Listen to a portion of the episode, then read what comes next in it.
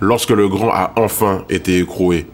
Les journaux ont commencé à énumérer les nombreux chefs d'accusation le concernant, dont le trafic de drogue. Et dire que Martin faisait du trafic de drogue, c'est certes une vérité, mais c'est surtout une minimisation ridicule de ses activités.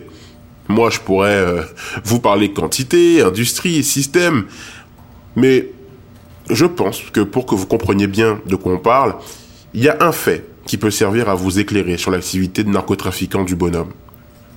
À un moment donné, il avait mis au point un véritable laboratoire de recherche et de développement pour créer de nouvelles sortes de drogues. On se croirait dans l'autre série là sur Netflix avec le vieux prof trafiquant de meth. Je sais pas si vous connaissez.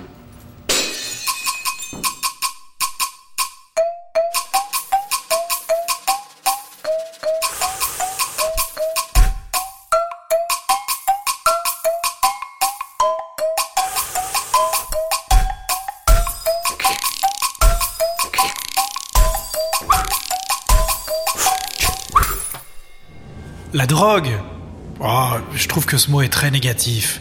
Dans les armes, par exemple, il y a le couteau à beurre et la bombe nucléaire. Bon, bah, dans les drogues, c'est pareil. Il y a l'héroïne, qui est un sale truc, hein, ça c'est certain, et le cannabis, que tout le monde prend. Vous-même, certainement, vous en prenez, pas vrai? Alors, quand on boucle pour du cannabis, je trouve que c'est gonflé. Le cannabis, c'est comme le mariage gay. C'est une progression nécessaire de la société. Je vais être jugé dans quoi? Trois ans et ben dans trois ans, si ça se trouve, ce sera 100% légal et tout le monde aura perdu son temps. Enfin bon, bref. La drogue, ça m'intéressait pas à titre perso. Je suis tombé dessus comme on trébuche sur quelque chose. Il faut que vous compreniez le contexte. La Meuse, c'est le département avec le plus de drogue. Proximité de la Belgique, du Luxembourg, d'Amsterdam, industrie mourante, j'en ai déjà parlé, chômage, dépression, pénitencier, Tiens, est-ce que vous savez que pour avoir le droit de porter un taser, il faut avoir été tasé au moins une fois?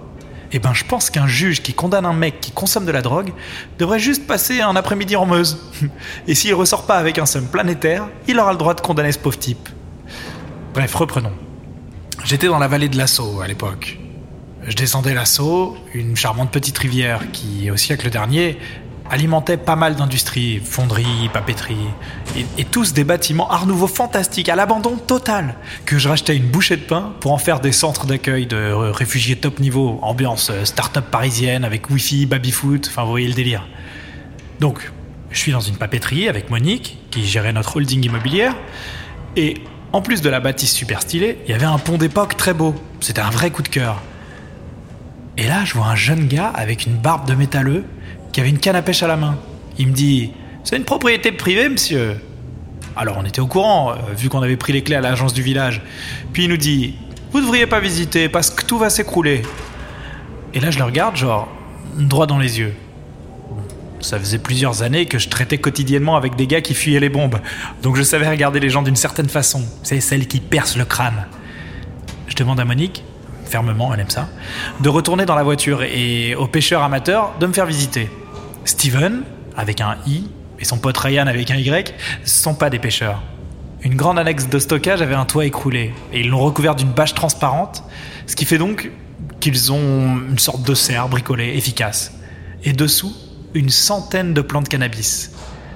Les deux cassos me regardent avec habitude. Ils savent pas s'ils doivent me frapper, fuir ou pleurer. Avant de poursuivre, un petit flashback. Parmi les rares distractions qu'offre Ornain, il y a la fête de la courge, un festival opulent euh, qui attire une trentaine de personnes, où on peut participer au concours du crachat de pépins de courge, euh, au jeu de trouver la bonne espèce de courge, ou encore estimer le poids de la plus grosse courge de la saison. Et à cette occasion, j'ai rencontré Sylvie, une spécialiste des pommes, une babose totale, qui semblait vivre dans les bois, toujours briquée à la main, regardant le vide, mais que tous les cultivateurs du coin semblaient prendre pour une légende. La pomologue, comme une magicienne, arrivait à créer des races de pommes goûteuses et uniques, comme la jolie bois d'Ornain, qui était effectivement délicieuse.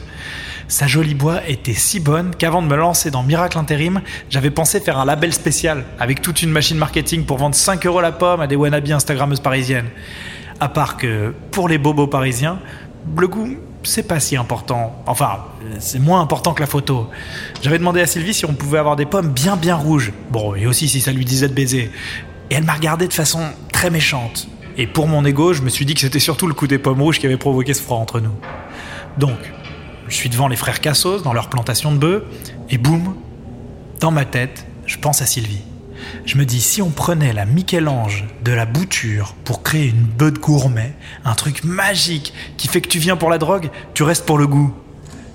Je parle même pas de rentabilité et de production. Non, je parle de qualité absolue, d'expérience. J'ai une vision d'un marché de la drogue pour esthète. Tout d'un coup, je réalise que le marché de la drogue est un truc pourri où la qualité est sans cesse nivelée par le bas. Et si on faisait l'inverse? Si on explorait ce territoire nouveau? Si on faisait des drogues si bonnes qu'elles seraient plus vraiment des drogues? Je serre la main à Hurlu et Berlu et je leur dis qu'on est en affaire. Je me suis pointé chez Sylvie, et pour commencer, on a baisé dans la cabane du jardin. Ensuite, je lui ai présenté les plantations de cassos. Elle n'était pas contente, bien sûr, de la qualité du truc. Après avoir poussé une gueulante, elle me dit il y a moyen qu'on travaille ensemble. Bon, hmm, l'histoire est un peu plus longue, mais en gros, c'est comme ça que je me suis retrouvé dans la culture bio.